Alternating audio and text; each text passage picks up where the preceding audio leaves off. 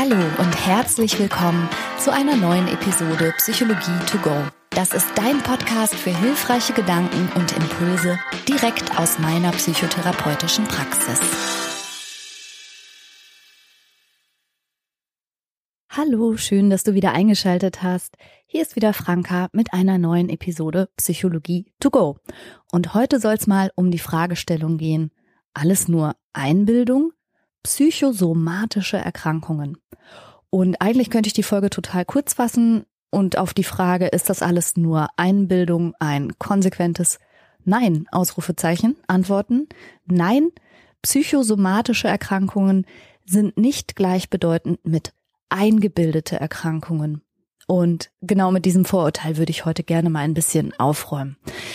Ich möchte mich dazu an einer kleinen Fallgeschichte entlanghangeln, die ich spannend finde in dem Zusammenhang und Einblicke geben, eben sowohl in das Leid, das die Betroffenen erfahren, als auch Möglichkeiten, wie man aus dieser Spirale, aus sich gegenseitig negativ beeinflussenden biologischen, physiologischen, körperlichen und eben psychischen Komponenten aussteigen kann, weil darum handelt es sich streng genommen. Als Psychosomatik bezeichnet man ein Fachgebiet innerhalb der Medizin und auch der Psychotherapie, in dem den Zusammenhängen zwischen körperlicher Erkrankung und eben psychischer Belastung und auch dem sozialen Umfeld gleichermaßen und ganzheitlich Rechnung getragen werden soll. Das heißt, in dieser Disziplin werden PatientInnen nicht nur hinsichtlich des einen Symptoms, das sie vor allen Dingen vortragen, beguckt, sondern das wird eben hinsichtlich der vielschichtigen Zusammenhänge betrachtet. Ganz grundsätzlich kann man natürlich sagen, dass jede Erkrankung, also einfach jede Erkrankung, wenn sie schwer ist, wenn sie belastend ist, wenn sie chronisch ist oder wenn sie Schmerzen auslöst, natürlich auch psychisch etwas auslösen kann. Das ist ja ganz klar. In Kliniken mit einem psychosomatischen Fachgebiet werden zum Beispiel auch Essstörungen, aber auch sexuelle Funktionsstörungen oder chronische Schmerzstörungen behandelt. Also all diejenigen Erkrankungen, wo, wie gesagt, ein psychischer Anteil sehr stark vermutet werden kann. Ich möchte mich heute aber auf die im engeren Sinne psychosomatischen Erkrankungen beziehen, die sogenannten Somatoformen oder auch funktionellen Störungen. Und damit bezeichnet man all diejenigen Erkrankungen, von denen die Betroffenen glauben, dass sie eine körperliche Ursache haben müssten. Also es ist ganz charakteristisch, dass die Betroffenen selbst eben von einer biologischen, einer medizinischen Ursache ausgehen und ganz oft Praxen aufsuchen und sich untersuchen lassen und einfach nicht glauben können, dass das, was sie da empfinden, zum Beispiel die Schmerzen, die sie fühlen oder sonstige Symptome, eben auf keinen nennenswerten Organbefund zurückgehen. Es gibt also eine Diskrepanz zwischen dem, was medizinisch dann entdeckt oder auch nicht entdeckt wird und dem, was die Betroffenen aber spüren. Und dadurch kommt häufig diese, diese ungute Interpretation ins Spiel, die Betroffenen bilden sich das alles nur ein. Es gibt da verschiedene Begriffe, die du vielleicht schon mal gehört hast. Hypochondrie zählt dazu oder auch die Somatisierungsstörung, somatoforme Störungen oder manchmal werden die auch als funktionelle Störung bezeichnet. Und funktionell ist so ein Begriff, der es eigentlich ganz gut erklärt. Also all diesen Störungen, aus diesem somatoformen Kreis ist gemeinsam, dass sie die Menschen sich funktionell eingeschränkt fühlen, weil sie zum Beispiel Schmerzen haben oder irgendetwas in ihrem Körper fühlen.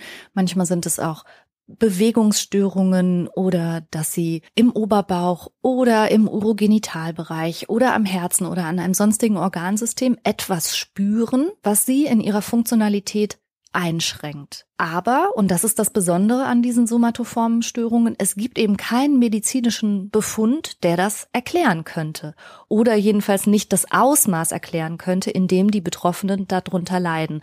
Und das führt eben dazu, dass sich die Betroffenen häufig total unverstanden fühlen, weil sie sagen, ihr habt einfach nur noch nicht das Richtige entdeckt oder nicht ausreichend gut untersucht oder diagnostisch seid ihr da nicht sorgfältig vorgegangen. Ich merke doch, dass ich was hab. Und ja, das trifft eben auf eine Ärzte- und Behandlerschaft, die sagt, ja, aber da ist nix. Und wenn man dann nach dem zehnten Besuch bei der Hausärztin oder beim Hausarzt dann auch noch gesagt bekommen, wissen Sie was, gehen Sie doch einfach mal vielleicht zu einer Psychotherapeutin, dann ist die Begeisterung oft nicht groß, weil die Betroffenen denken, du willst mich ja wohl verarschen, ich habe körperliche Schmerzen oder ich merke eine Enge im Brustkorb oder ich habe einen Harndrang und kann nirgendwo mehr hingehen, weil ich alle fünf Minuten auf die Toilette muss und du willst mir jetzt sagen, das ist alles Psyche und dass ich mir das alles hier nur einbilde, das kann ja wohl nicht wahr sein. Und das ist so ein bisschen das, was bei somatoformen Störungen sehr, sehr häufig passiert. Ungefähr zehn Prozent in der Allgemeinbevölkerung leiden unter sogenannten Medically Unexplained Physical Symptoms, abgekürzt MUPS, also medizinisch ungeklärte physische Symptome sind MUPS. Das sind zehn Prozent aller Menschen, die solche Symptome an sich spüren. Also die äh, Symptome, die entweder komplett ungeklärt sind oder wo man zwar was entdecken kann, was aber nicht das Ausmaß des Leidens erklären könnte. Und in klinischen Populationen, also wenn man auf klinischen Stationen guckt unter Patienten und Patientinnen mit Depressionen, mit anderen Angststörungen oder sonstigen psychischen Erkrankungen, dann findet man bei ein Drittel derjenigen eben, ja, wie auch immer geartete funktionelle Beschwerden. Das heißt, irgendwas am Körper funktioniert nicht so gefühlt, wie es soll, aber es gibt keine erklärbare Ursache dafür. Also nur ganz kurz, damit wir sozusagen den formalen Teil auch abgehakt haben. In der International Classification of Diseases gibt es das Kapitel 4, F4, das sind die neurotischen Belastungs- und somatoformen Störungen. Da sind alle Angststörungen drin, alle Zwangsstörungen, auch die posttraumatischen Belastungsstörungen, die dissoziativen Störungen und die neurotischen Störungen und eben auch, und das ist das Kapitel F45, die somatoformen Störungen. Und dazu gehört die Somatisierungsstörung, die hypochondrische Störung und dazu gehören die somatoformen, autonomen Funktionsstörungen, die eben all die Organsysteme betreffen können, die ich schon genannt habe. Also Herzkreislauf, Verdauung, Atmung, Urogenital und andere Organe und Systeme. Und ich hatte ja gesagt, dass ich gerne eine Fallschilderung ein bisschen mit einbeziehen möchte von einem Betroffenen und das ist der Herr K. Herr K wird in ein sehr gut bürgerliches Elternhaus geboren. Der Vater ist Handwerker und insbesondere die Mutter ist aber sehr, sehr an Bildung interessiert. Das Elternhaus ist religiös, ähm, vor allen Dingen protestantisch religiös geprägt und zudem, ja, muss man sagen, recht preußisch. Also so Tugenden wie Bescheidenheit, aber auch Disziplin, Fleiß, Pünktlichkeit. All das wird sehr, sehr hoch gehalten. Und im Fall von Herrn K. wird auch sehr stark auf seine formale Schulbildung Wert gelegt. Als er 13 Jahre alt ist, stirbt seine Mutter und ja, hinterlässt den Vater und den Herrn K. mit den jüngeren Geschwistern und ohne dass ich das jetzt belegen könnte, das ist jetzt wirklich spekulativ, äh, einfach aus meiner Erfahrung, aus der Praxis ein bisschen geschuldet und natürlich auch aus eigener Erfahrung, denn auch meine Mutter ist ja verstorben, als ich 13 Jahre alt war, mag das bei der einen oder anderen Person so einen unguten Gedanken säen von jederzeit kann was Schlimmes passieren und du musst auf dich aufpassen. Also bei vielen Betroffenen, die in jungen Jahren mit Erkrankung und Tod konfrontiert werden, wird das wie so eine Art Schreckgespenst. Also Krankheit an sich ist einem ja in diesem Zuge dann schon sehr nahe gekommen. Und vielleicht kennst du das von dir auch, alles, was so in deinem näheren Umfeld passiert, plötzlich kommt es dir viel, viel wahrscheinlicher vor, dass es dich ja demnach auch demnächst treffen kann. Und zwar, das ist jetzt wieder so eine Privatbeobachtung von mir, wenn dein Nachbar im Lotto gewinnt, macht dich das nicht unbedingt zuversichtlich, dass du auch im Lotto gewinnst. Das ist irgendwie so, bei so positiven Sachen ist es häufig eher so, dass Menschen dann sagen, ja, das wäre ja super unwahrscheinlich, dass zwei Leute auf einer Straße hier im Lotto gewinnen. Wenn deinem Nachbarn was super Schreckliches jedoch passiert, dann kann das sein, dass du das Gefühl hast, oh, jetzt ist es mir richtig auf die Pelle gerückt. Und dann fallen dann manchmal so Sätze wie Einschläge rücken näher oder so. Wobei natürlich zugegebenermaßen bestimmte Erkrankungen auch sehr viel wahrscheinlicher sind von der statistischen Auftretenswahrscheinlichkeit her als ein Lottogewinn. Ich weiß schon, dass der Vergleich hinkt, aber nur so vom Gefühl her hat man ja manchmal, wenn man gerade in jungen Jahren eine schlimme Erfahrung gemacht hat, so das deutliche Gefühl, da hängt ein Damoklesschwert über mir. Aber das ist nur eine Interpretation von mir über Herrn K., das kann ich nicht genau wissen. Äh, Herr K. ist erst 22 Jahre alt und Student, als auch sein Vater stirbt. Und daraufhin unterbricht er erstmal sein Studium. Er hat sich ganz naturwissenschaftlich ausgerichtet, Mathematik, Physik, Naturwissenschaften und Philosophie. Also er hat sich breit aufgestellt, aber unterbricht eben das Studium, unter anderem, weil er auch noch seine Geschwister versorgen muss und beginnt als Hauslehrer zu arbeiten und als Privatlehrer. Und rückblickend auf seine Jugend sagt er, viele Leute denken, ihre Jugendjahre seien die besten und die angenehmsten ihres Lebens gewesen. Aber dem ist wohl nicht so. Es sind die beschwerlichsten Jahre, weil man da sehr unter der Zucht ist, selten einen eigentlichen Freund und noch seltener Freiheit haben kann.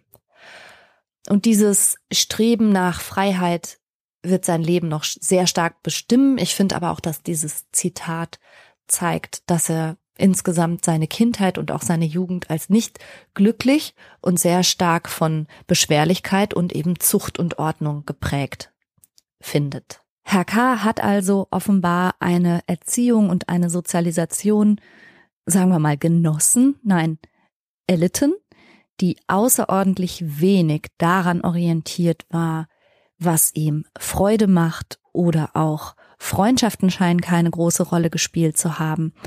Die ganze Erziehung wirkt sehr anhedonistisch, also wenig, wie gesagt, an Lust und Freude und sowas orientiert.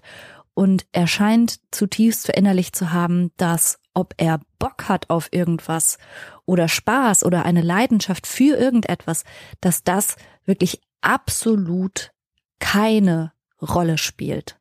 Und das wird im Kontext seiner Erkrankung noch wichtig werden.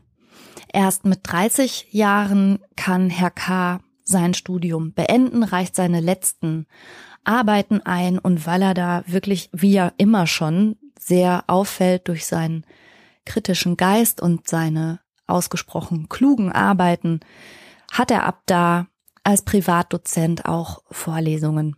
Privat gibt es nicht viel über ihn zu sagen. Also tatsächlich bleibt Herr K.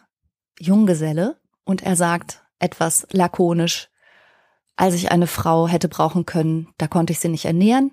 Und als ich sie ernähren konnte, konnte ich keine mehr brauchen. So ungefähr hat er das gesagt. Ähm, interessant wird's dann so um sein 40. Lebensjahr herum. Ein guter Freund von ihm stirbt und ein Brand zerstört Teile seines Hauses. Und das ist wiederum eine Mutmaßung von mir, dass wiederum diese Erfahrung das Schicksal einfach zuschlagen kann und dass unser menschliches Leben so fragil zu sein scheint oder irgendwie so, so plötzlich endlich ist, hat vielleicht noch mal ein bisschen was bei ihm ausgelöst. Und zwar im Fall von Herrn K. deutliche Gesundheitsängste, gesundheitsbezogene Ängste.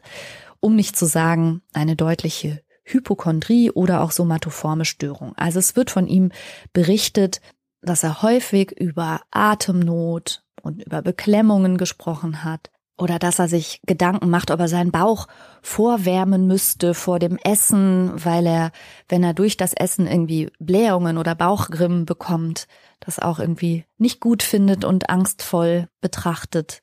Es wird von ihm gesagt, dass er zu jeder Mahlzeit einen speziellen Senf isst und insgesamt ist er eh jemand, der extrem routiniert lebt. Also ein Zeitgenosse über ihn sagt, die Lebensgeschichte von ihm ist schwer zu beschreiben, denn er hatte weder ein Leben noch eine Geschichte. Und wenn du dich jetzt fragst, na ja, aber welche Zeitgenossen sprechen denn hier über die Lebensgeschichte? Dieser Zeitgenosse war Heinrich Heine. Und um das mal aufzuklären, über welchen Herrn K. ich hier spreche, es ist Immanuel Kant, der große Philosoph, der große Aufklärer, der Mann mit dem kategorischen Imperativ, der Zeit seines Lebens offensichtlich eben sehr gequält war von Ängsten. Und ganz passend zu seinem Thema, nämlich zur Vernunft, zur Eigenverantwortung, zum freien Willen und gleichzeitig vor dem Hintergrund eben seiner doch stramm preußischen Erziehung, hat er versucht, diesen Ängsten Herr zu werden durch, muss man sagen, ziemlich rigide Maßnahmen. Also tatsächlich ist es ja so, dass Menschen Angst häufig mit Kontrolle begegnen alles, was du maximal kontrollieren kannst oder versuchst zu kontrollieren, macht dir vielleicht weniger Angst. Und man muss auch sagen, dass die Überschneidung von diesen sogenannten somatoformen Störungen auch mit einem zwanghaften Stil groß sein können. Und Spoiler Alert, es klappt halt gar nicht. Noch so viel Kontrolle besiegt halt weder eine Angst, noch macht sie frei. Und das war ja eigentlich mal Kants Thema. Also nochmal, die sogenannten psychosomatischen Beschwerden oder auch eben das somatoforme Störungsgeschehen bezieht sich häufig auf Schmerzen im Kopf, im Rücken, alles, was anspannungsassoziiert sich eben irgendwie verhärten, verkrampfen, zusammenziehen und Schmerzen auslösen kann. Und dann gibt es vegetative funktionelle Beschwerden. Ähm, mit vegetativ meine ich solche Sachen, die durch das Nervensystem, durch das vegetative Nervensystem gesteuert werden und in Unruhe geraten. Das kann alles sein wie Herzstolpern, also heftiges Herzklopfen, Schwindel, aber manche Leute leiden auch stark unter Blähungen oder Aufstoßen, Übelkeit oder das Gefühl, erbrechen zu müssen. Und dann gibt es urogenitale Symptome, so wie häufigen Harndrang oder auch Schmerzreize und ein allgemeines Gefühl von Schlappheit, Unerholtheit, Müdigkeit. Also das sind alles so typische Symptome, unter denen man so leiden kann. Und Immanuel Kant hat das versucht, was ja auch so ein bisschen charakteristisch für ihn und seine Denke, aber vielleicht auch seine Zeit gewesen sein mag. Er hat es nämlich versucht mit maximaler Selbstkontrolle. Also er hat gesagt, er möchte der Meister dieser krankhaften Gefühle sein. Und das finde ich grundsätzlich eine ganz gute Idee. Also der Anspruch, Boss im eigenen Kopf zu werden, das ist ja nun mal eine originär kantsche Idee. Alles zu hinterfragen, was man denkt, sich zu fragen, warum man das denkt, sich zu fragen, wie genau kann ich das wissen, was ich da denke. Das kommt mir als Verhaltenstherapeutin und kognitiver Verhaltenstherapeutin natürlich extrem nahe. Allerdings muss ich sagen, das, was Herr Kant dann daraus gemacht hat, das sehe ich wiederum ein bisschen skeptisch. Und der Spruch von Heinrich Heine, dass man keine Lebensgeschichte über ihn beschreiben könne, weil er weder Leben noch Geschichte gehabt habe, manifestiert sich halt darin, dass er sich ein so straffes, rigides Korsett angelegt hat, in dem er sich bewegt hat. Also nur mal so zum Einblick. Er hat um 4.45 Uhr sich jeden Tag wecken lassen. Dann hat er zum Frühstück zwei Tassen Tee bekommen und eine Pfeife geraucht. Dann hat er seine Vorlesungen vorbereitet, die dann jeweils zwischen 7 und 10 Uhr abgehalten wurden. Danach hat er an seinen Schriften gearbeitet und pünktlich 12.45 Uhr dann Bescheid gegeben, dass das Essen bitte um 13 Uhr auf dem Tisch zu stehen habe. Zum Essen hat er sich jeweils Gäste eingeladen, also ganz ungesellig war er immerhin nicht. Aber zu dem Essen hat er sehr exakte Diätvorschriften auch gehabt und eben seinen, seinen speziellen Senf gegessen. Und dann hat er sich nach dem Essen bis 19 Uhr abends zurückgezogen und gelesen. Dann folgte ein täglicher Spaziergang, und zwar unabhängig von der Witterung. Und um 22 Uhr wurde dann die Nachtruhe eingeläutet, wiederum bis 4.45 Uhr. Und so hat dieser Mann Wochen, Monate, Jahre und Jahrzehnte verbracht. Und in Königsberg, wo er Zeit seines Lebens gelebt hat und die Stadt auch nicht verlassen hat, das ist Ostpreußen gewesen, heute Kaliningrad. Da galt er als sowas wie die wandelnde Uhr. Also man wusste, dass man sich so zeitlich wirklich an ihm orientieren kann.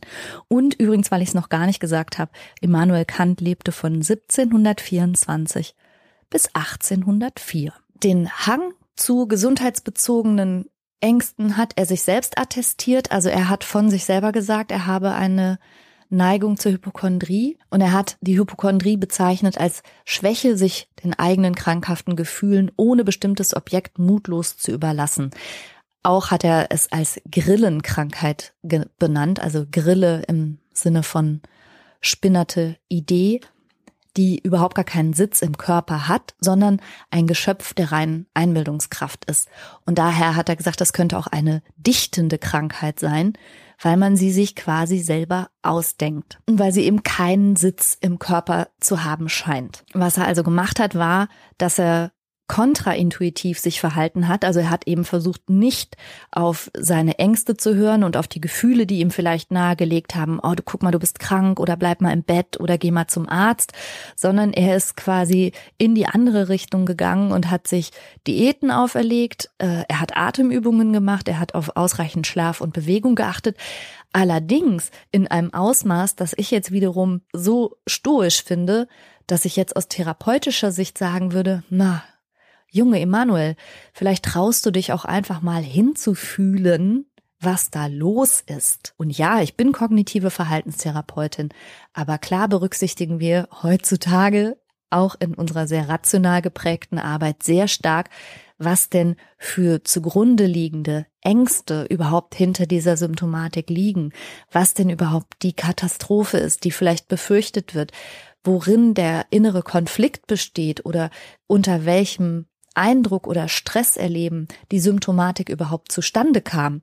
Und bei dieser ganzen Selbstbehandlungsmaßnahme von Immanuel Kant scheint mir ein bisschen zu kurz zu kommen, dass er ja gar nicht auf Tagesschwankungen oder auf irgendwas mal eingehen wollte. Und tatsächlich ist das auch das, was er explizit gesagt hat. Also dem tierischen Hang zur Gemächlichkeit und zum Wohlleben wolle er sich eben nicht passiv hingeben.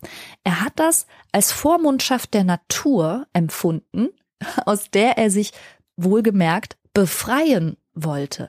Also sein vernünftiges, fleißiges, diszipliniertes und sittliches Verhalten, was 0,0 orientiert war an seiner Tagesform, daran, wie es ihm aktuell ging, äh, ob er Bock hatte rauszugehen oder nicht, ob das Wetter schön war oder nicht, da hat er ja null Rücksicht drauf genommen. Und das wiederum hat er aber als Befreiung aus der Vormundschaft der Natur empfunden. Also ist schon so ein bisschen sehr um die Ecke gedacht.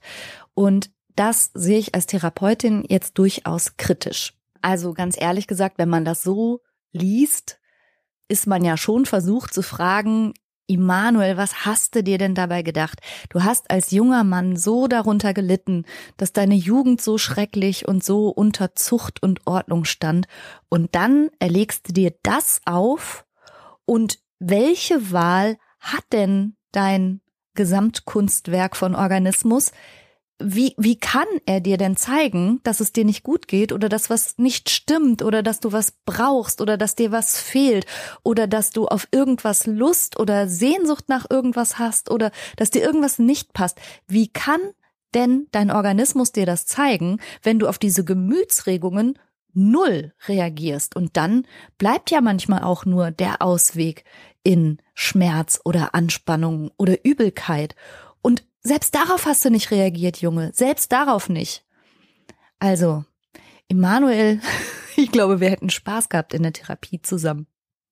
Wobei wiederum die grundsätzliche Idee, sich gerade in Hinblick auf Ängste und gerade auch in Hinblick auf depressive Störungen, ist es ja manchmal hilfreich, sich eben genau nicht entsprechend dem eigenen Gefühl zu verhalten und einfach nur manchmal so ein bisschen vernunftorientiert, wie eben Immanuel Kant, das zu tun, von dem man weiß, dass es gut ist, auch wenn man aktuell nicht fühlt, dass es sich gut anfühlt.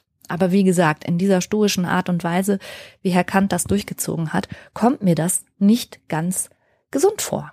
Was er jedoch verhindert hat, und immerhin ist Immanuel Kant fast 80 Jahre alt geworden, bei guter physischer und psychischer Gesundheit nach allem, was man weiß, was er durch sein straffes Programm jedenfalls verhindert hat, ist das, was wir normalerweise bei Menschen mit Somatoformstörungen häufig beobachten können, nämlich dass sie aufgrund ihrer Beschwerden, wie auch immer die seien, die Schmerzen, die Erschöpfung, die Reizung, das Herzstolpern, was auch immer, dass sie sich in eine bestimmte Schonhaltung begeben. Also, dass sie Schonverhalten annehmen, aus einem Verständnis heraus, na, wenn, wenn ich etwas spüre, das sich nicht gut anfühlt, dann ist es vielleicht krankhaft. Und wenn es krankhaft ist, dann helfen mir Schonung und Erholung. Und da stecken so gleich zwei Gedanken drin, die man mal hinterfragen kann. Also zum einen haben Menschen mit großen gesundheitsbezogenen Sorgen eine viel zu hohe Erwartung, was Gesundheit überhaupt sei. Also was soll gesund denn überhaupt bedeuten? Und sie erwarten eben, dass bestenfalls ihr Organismus vollkommen frei von Zipperlein und Auffälligkeiten sein soll. Und wenn dann aber mal was ist, und wie gesagt, wir reden manchmal wirklich ja hier über Blähungen. Ich kenne überhaupt kein Säugetier, das keine Blähungen hätte, aber die dann eben angstvoll zu betrachten und sich Gedanken zu machen, oh, was kann das bedeuten und dann zu denken, ach, vielleicht habe ich eine Unverträglichkeit und vielleicht tut mir das auch gar nicht gut und so. Also alles Mögliche dann sofort abzuchecken und in sich hineinzuhorchen, was jetzt alles gerade vielleicht nicht gut tut und daraufhin dann in eine Schonung zu gehen. Das ist sozusagen ein, ein typisches Verhalten, was dann den Weg in eine manifeste somatoforme Störung auch ebnet. Und bevor ich jetzt hier an dieser Stelle hasserfüllte E-Mails bekomme, natürlich gibt es Menschen mit Unverträglichkeiten oder Menschen, die auch aus körperlicher Hinsicht auf sich aufpassen müssen. Ich spreche jetzt explizit davon, dass manche Menschen den Grad zwischen gesunder Selbstfürsorge und total schädlicher Autofokussierung auf völlig normale Körperprozesse, dass sie diesen Grad sozusagen nicht treffen, sondern sich in einer Art und Weise mit sich selbst befassen, die ihnen schadet und die auch ohne, dass es irgendwelche Hinweise gäbe auf von mir aus Laktoseintoleranz oder Glutenunverträglichkeit oder alles, was man ärztlicherseits total valide abchecken kann, einfach so in Eigenregie einen angstvollen und in dieser Hinsicht überprotektiven Umgang mit sich selber pflegen. Ja, also viel zu hohe Gesundheitserwartungen, dann angstvolle Betrachtung. Wenn körperlich irgendein, irgendein Erregungsmuster spürbar ist, irgendwas im Körper, irgendwas, was das vegetative Nervensystem veranstaltet, also darauf angstvoll zu reagieren und daraufhin wiederum in eine bestimmte Schonung zu gehen. Und das kann nämlich halt dazu führen, dass dieses Schon- und Vermeidungsverhalten zu einer realen Abnahme der Belastbarkeit führt. Also ganz pragmatisch, wenn mein Bein kaputt ist und das wird eingegipst und ich kann es lange nicht bewegen, ist mein Bein danach schwächer und fühlt sich auch viel geschwächter an. Und wenn ich das jetzt übertrage auf sämtliche körperliche Vorgänge und glaube, ich muss mich nur ausreichend lange schonen, dann wird's wieder funktionieren, dann stimmt das natürlich nicht, sondern etwas, was ich lange schone, geht in seiner Belastbarkeit in der Regel zurück. Also es ist auch so, dass wenn ich meinen Magen daran gewöhne, dass er nur noch so ultra Schonkost bekommt und alles äh, Laktose und Gluten und ich weiß gar nicht, was alles frei, zuckerfrei natürlich, ist ja auch der Teufel. Also wenn ich alles aus meiner Ernährung herausnehme, um meinen Magen zu schonen, führt das nicht dazu, dass mein Magen robuster wird, sondern im Gegenteil, dass er auf normale, in Anführungsstrichen, Nahrung wiederum viel, viel empfindlicher reagiert. Und das hat manchmal eben so Teufelskreise zur Folge. Genauso wie Menschen, die aufgrund von Schmerzen sich viel weniger bewegen oder bestimmte Bewegungen gar nicht mehr machen, zum Beispiel sich zu bücken oder irgendwie sowas. Und daraufhin diese Bewegungen auch real unsicherer werden oder real noch schmerzhafter werden. Also das ist sowas super charakteristisches. Und auf psychologischer Ebene führt es eben häufig dazu, dass das Schonverhalten zu Isolation führt, weil die Menschen sich bestimmten Situationen oder bestimmten Umständen nicht mehr aussetzen möchten, weil sie fühlen, dass sie das nicht könnten. So. Und dann ziehen sie sich zurück und das wiederum führt dann zu einer ganz hohen Überlappung dieser somatoformen Störung auch mit Depression. Denn wer weniger erlebt, wer weniger Schönes vor allen Dingen erlebt, wer weniger Austausch hat, wer sich weniger eingebunden und dadurch einsamer fühlt und so weiter, hat natürlich auch ein erhöhtes Risiko, depressiv zu werden. Und zumindest Immanuel Kant hat gesagt, dass in seinen früheren Jahren er schon Lebensüberdruss empfunden habe. Übrigens nehme ich die meisten Zitate aus dem schönen Artikel Immanuel Kant Grillen mit Pedanterie gezähmt von Thomas Meissner vom Springer Verlag. Ja, und abgesehen davon, dass somatoforme Störungen mit Depressionen große Überlappungen haben, gilt das Gleiche auch für Abhängigkeiten. Und da haben wir es nämlich mit noch einem anderen Teufelskreis zu tun. Wenn Menschen mit Beschwerden in eine Praxis kommen, für die jetzt die Behandler keine Erklärung finden können, dann kann Folgendes passieren. Die Betroffenen fühlen sich zu Recht vielleicht unverstanden und nicht so richtig gesehen. Aus ärztlicher und therapeutischer Sicht stellt sich das dann manchmal so dar, dass diese Patientengruppe sehr klagsam ist. Einfach vor dem Hintergrund ihrer Erfahrung, dass sie eh nicht verstanden werden oder ihnen keiner glaubt oder dass sie als eingebildete Kranke oder sowas belächelt werden, tragen sie ihre Schmerzen oder ihre Beschwerden, was auch immer, häufig überdeutlich vor. Was dann manchmal, muss ich ehrlich sagen, auch ein bisschen sehr dramatisch und übertrieben dargestellt wirkt.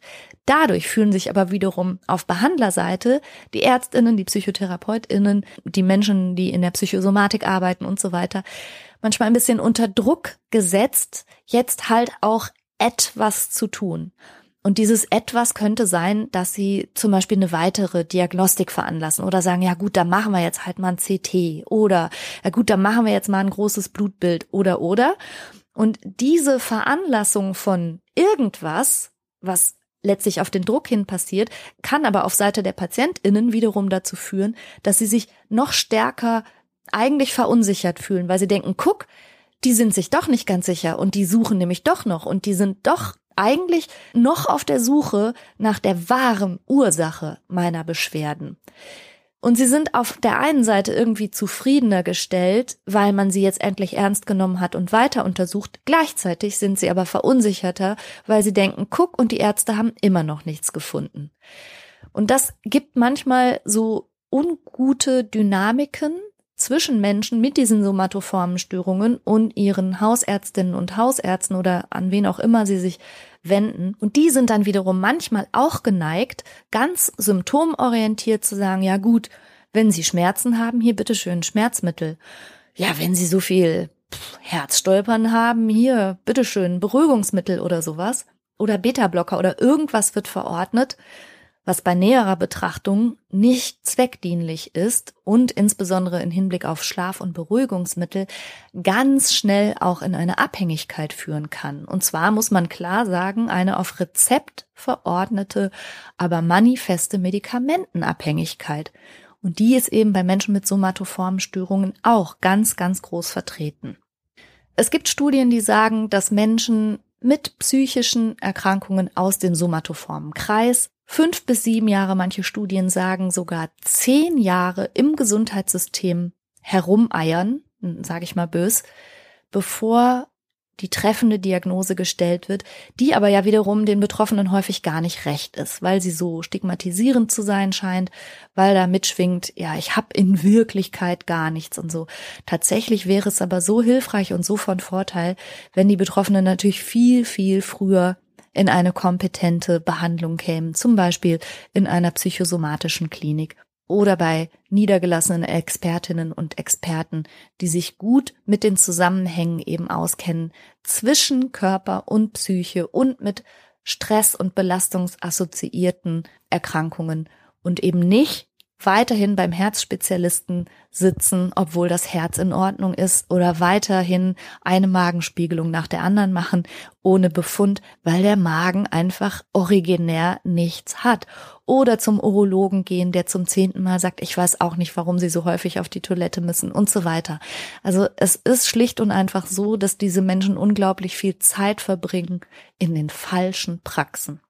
Zu allen möglichen Beschwerden, die man so haben kann, gibt es in Deutschland die sogenannten Leitlinien. An denen müssen wir Profis uns in der Behandlung orientieren. Die Leitlinien, die sind jeweils von ExpertInnen zusammengestellt und die geben uns sozusagen vor, was wir in der Behandlung bestimmter Erkrankungen machen müssen und woran wir uns orientieren müssen. Und die werden auch regelmäßig überarbeitet, sodass die immer auf dem neuesten Stand sind.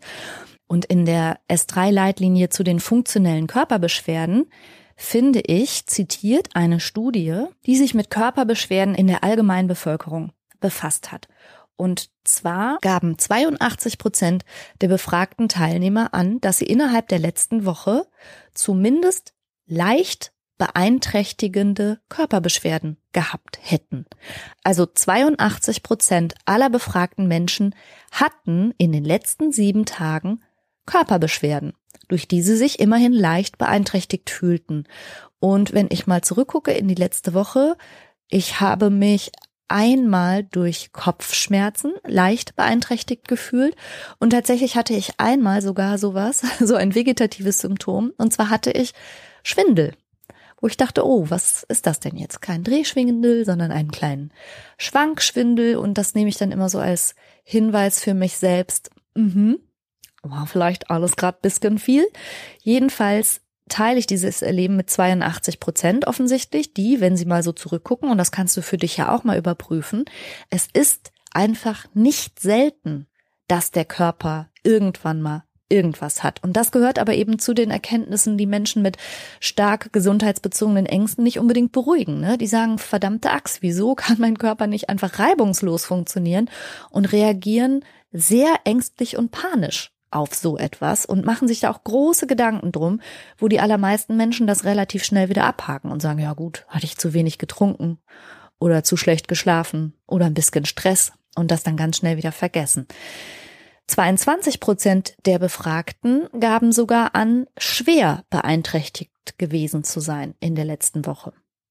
Und passend dazu gab es auch noch eine Studie, also das war äh, eine Studie aus Deutschland und eine Studie aus den USA, ergab, dass von 1000 Menschen jeden Monat 800 körperliche Beschwerden haben. 327 nehmen allgemeine medizinische Hilfe in Anspruch, 113 von 1000 sind zu einem Allgemeinmediziner gegangen und 104 zu einer anderen fachärztlichen Richtung. Das bedeutet, in der Allgemeinbevölkerung ist das Erleben von leichten bis schweren Beeinträchtigungen häufig. Der Punkt ist aber, dass Menschen, denen das große Angst einjagt, manchmal in ein sogenanntes Doktor-Shopping oder auch Doktor-Hopping verfallen. Das heißt, dass sie von Arztpraxis zu Arztpraxis laufen und sich überall vorstellen mit ihren Beschwerden, weil sie eben nicht glauben können, dass in Anführungsstrichen nur die Psyche sowas verursachen kann, wie zum Beispiel Schwindel oder Spannungskopfschmerz oder Rückenbeschwerden oder auch einen unruhigen Bauch. Aber die Antwort ist hier, das muss man ganz klar sagen, es mag sein, dass es körperliche Veranlagungen gibt, zum Beispiel mit einem unruhigen Bauch zu reagieren oder mit Durchfällen oder so, die aber eben durch psychische Belastung, durch Stress erleben, durch Angst oder Unruhe total befeuert werden. Und das ist ja eigentlich auch logisch. Also diese Trennung zwischen Körper und Psyche, das habe ich ja an anderen Stellen schon öfter gesagt, die ist ja nicht haltbar, wenn man so will. Also wir sind ein Körper und was auch immer wir denken, hat ja in unserem Inneren auch chemische und elektrische Impulse zur Folge. Wir erleben Erregungsmuster in unserem Inneren, die wir dann wiederum bewerten und so weiter. Also Körper und Psyche hängen ja nun mal einfach untrennbar zusammen. Und wir als Mensch sind dann die ganze Magie, die sich daraus ergibt. Und insofern ist es vielleicht ein bisschen einseitig, nach ausschließlich körperlichen Ursachen zu suchen oder eben auch so sehr darauf zu beharren, dass es nur das sein könne. Andererseits verstehe ich auch, dass Patientinnen und Patienten sich nicht sehr ernst genommen fühlen, wenn sie immer wieder wegen Schmerzen vorgestellt werden und dann heißt es, geh mal zum Meisendoktor, der hilft dir. So. Und das ist eben etwas, was so zu dem jahrelangen und jahrzehntelangen manchmal Leidensweg von Menschen mit psychosomatischen Erkrankungen beiträgt. Und ich plädiere ganz stark dafür, wirklich mal die Menschen mit absoluter Expertise hinzuzuziehen. Und das sind eben die mit einer Ausbildung in Psychosomatik. Das heißt, dass natürlich einerseits eine fundierte Abklärung hinsichtlich möglicher organischer Ursachen stattfindet und gleichzeitig wird eben nach dem Stresserleben geguckt, nach den auslösenden Umständen, vielleicht auch nach biografischen Ursachen, wie ich sie für Herrn K., Immanuel Kant auch gemutmaßt habe.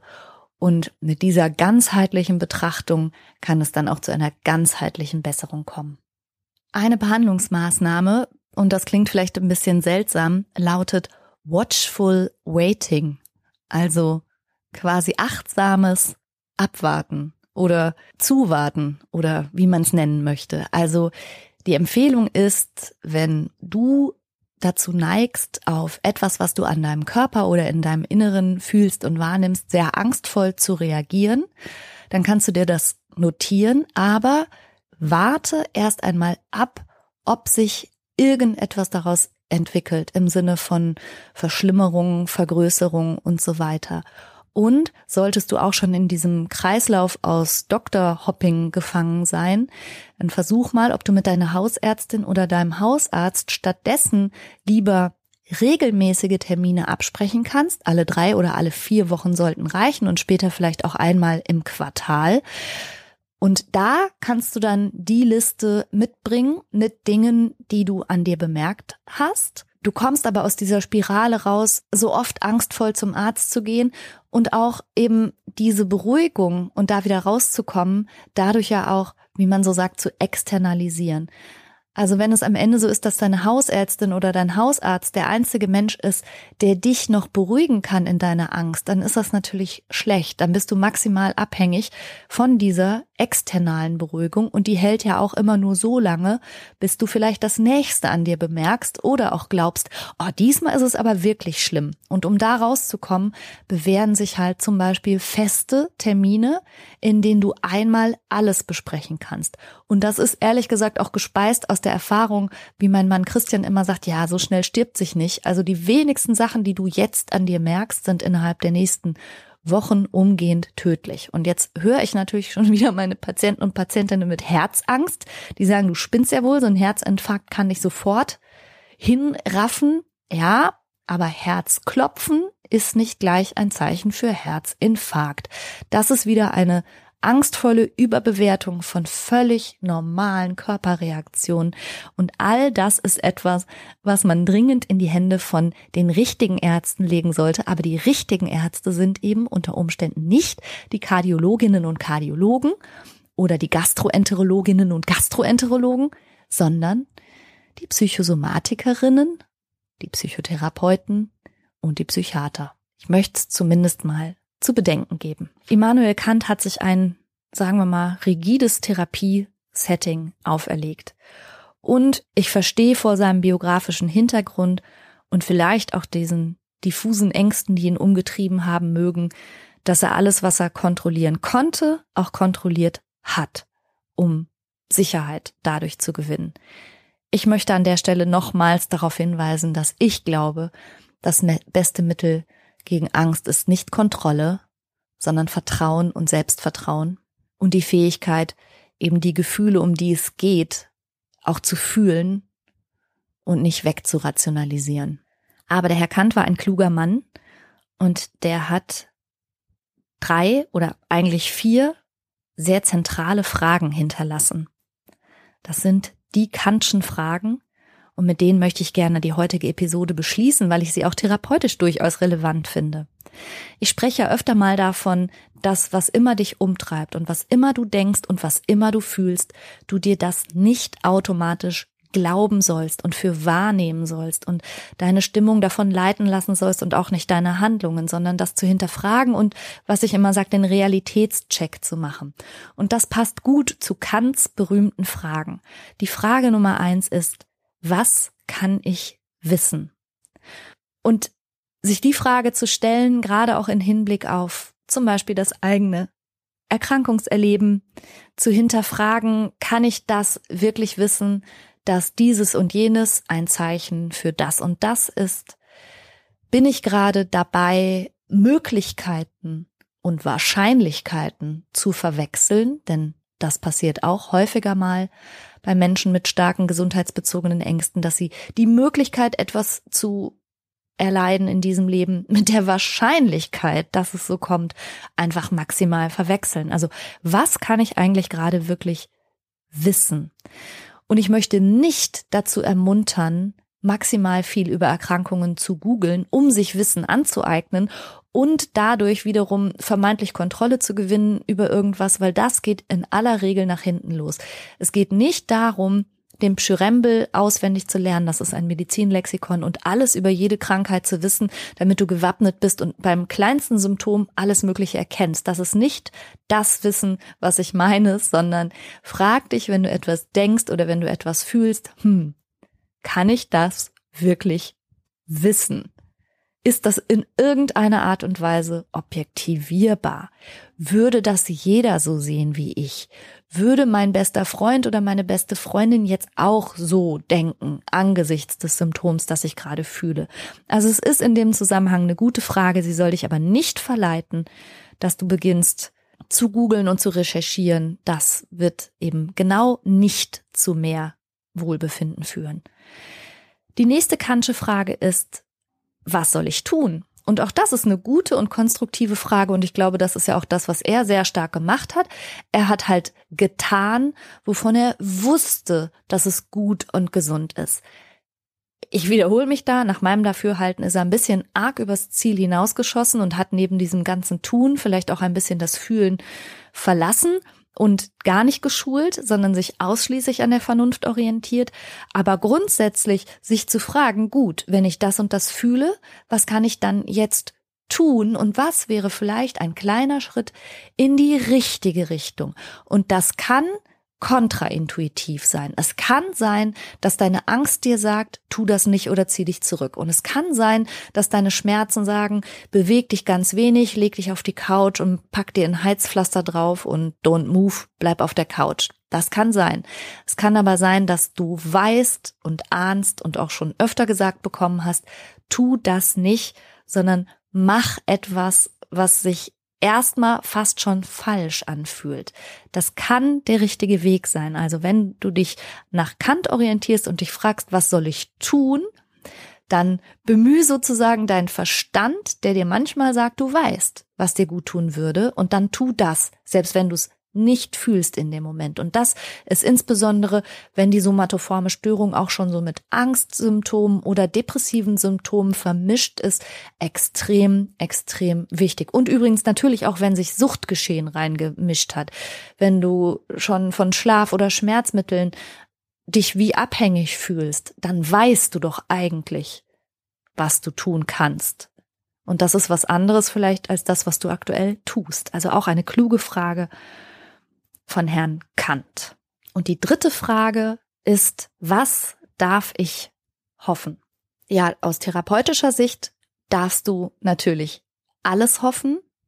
Ich habe schon extrem erfreuliche Verläufe erleben dürfen von Menschen, die mit stärksten Schmerzen in die Therapie kamen und hinterher kaum noch Belastung dadurch hatten. Also du darfst auf ganz, ganz große Linderung hoffen. Allerdings ist es auch nicht hilfreich, sich an ganz, ganz unrealistische Hoffnungen zu klammern, was eben körperliche Unversehrtheit angeht oder Reibungslosigkeit im Organismus und so weiter. Also ich sag mal, eine, eine Hoffnung, die aber durchaus realistisch zurechtgerückt ist und die dir vielleicht auch sagt, na ja, ein Körper wird älter, ein Körper hat Verschleiß, ein Körper ist keine Maschine und der darf auch mal pupsen, zwicken, ruckeln und stolpern. Das ist alles vollkommen normal.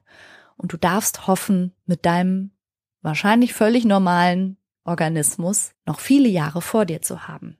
Und die letzte Frage, die ist nun wirklich sehr philosophisch. Was ist der Mensch? Also das kann ich therapeutisch vielleicht mit einem anderen Therapeuten beantworten. Carl Rogers, der große humanistische Psychotherapeut, der hat mal Menschen verglichen mit Kartoffeln. Angeblich hat er im Kartoffelkeller seiner Eltern gesehen, dass Kartoffeln, wenn sie eine Zeit lang da liegen, Sprossen entwickeln, die sich immer so Richtung Licht recken. Und aus allem Leben und jedem Organismus, jedem Lebewesen diese Tendenz innewohnt, das Licht zu suchen und sich dahin zu recken. Und vielleicht sind wir Menschen sowas wie kleine Kartoffeln. Und egal in welchem Keller du zu liegen gekommen bist und wie deine Umstände sind, reckst du dich vielleicht in Richtung Licht und versuchst dich zu entfalten und zu wachsen und zu leben. Und mit so philosophischen Gedanken möchte ich heute mal schließen. Ich danke dir für deine Zeit, ich danke dir fürs Zuhören und sag bis nächste Woche. Tschüss.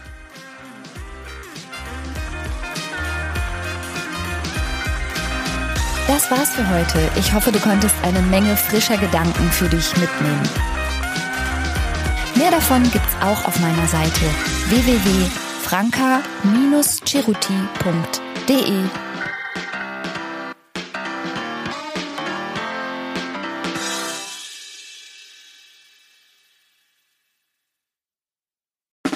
Der 7-One Audio Podcast-Tipp. Leute, noch nicht abschalten. Denn das Beste kommt zum Schluss und deswegen wollen wir das nutzen, um uns einmal kurz vorzustellen. Und dabei meine ich mich, Laura. Und Sarah. Und unseren True Crime Podcast Eyes in the Dark. Mit dem wir jetzt ziemlich hoch gepokert haben. Ja. In unserem Podcast sprechen wir jeden Sonntag ziemlich detailliert über einen wahren Kriminalfall aus aller Welt. Dabei konzentrieren wir uns auf eher unbekanntere, deswegen aber nicht weniger spannende Fälle. Beispielsweise behandeln wir in Folge 161 ein tödliches Airbnb auf Hawaii. Ihr ahnt es schon, euch erwarten schlaflose Nächte. Am Ende jeder Folge bescheren wir euch außerdem nochmal einen ordentlichen Gänsehaut-to-go-Moment, in dem wir eine paranormale Story aus unserer Community vorlesen. Euch ist auch schon mal etwas Unerklärliches oder Mysteriöses passiert, dann immer her damit. Und wer von solchen Dingen nicht genug bekommen kann, für den haben wir noch etwas ganz Besonderes im Petto, denn einmal im Monat heißt es bei uns Spooky Sunday. In diesem Paranormal Special widmen wir uns übernatürlichen Vorkommnissen und erzählen euch unter anderem die wahre Geschichte hinter dem Horrorfilm Annabelle. Ein anderes Mal geht es um den kleinen David, der dem New Yorker Adam Ellis im Traum begegnet und ihn anschließend auch im wahren Leben heimsucht. Wir freuen uns schon, wenn ihr bei Eyes in the Dark reinhört und ab jetzt jeden Sonntag mit dabei seid, damit wir uns gemeinsam durch wahre Kriminalfälle denken oder uns bei den Spooky Sundays ordentlich gruseln können. Ach, und übrigens, hören könnt ihr uns überall da, wo es Podcasts gibt. Bis dahin, schöne Träume. Mehr oder weniger. Bis dann. Tschüss. Tschüssi.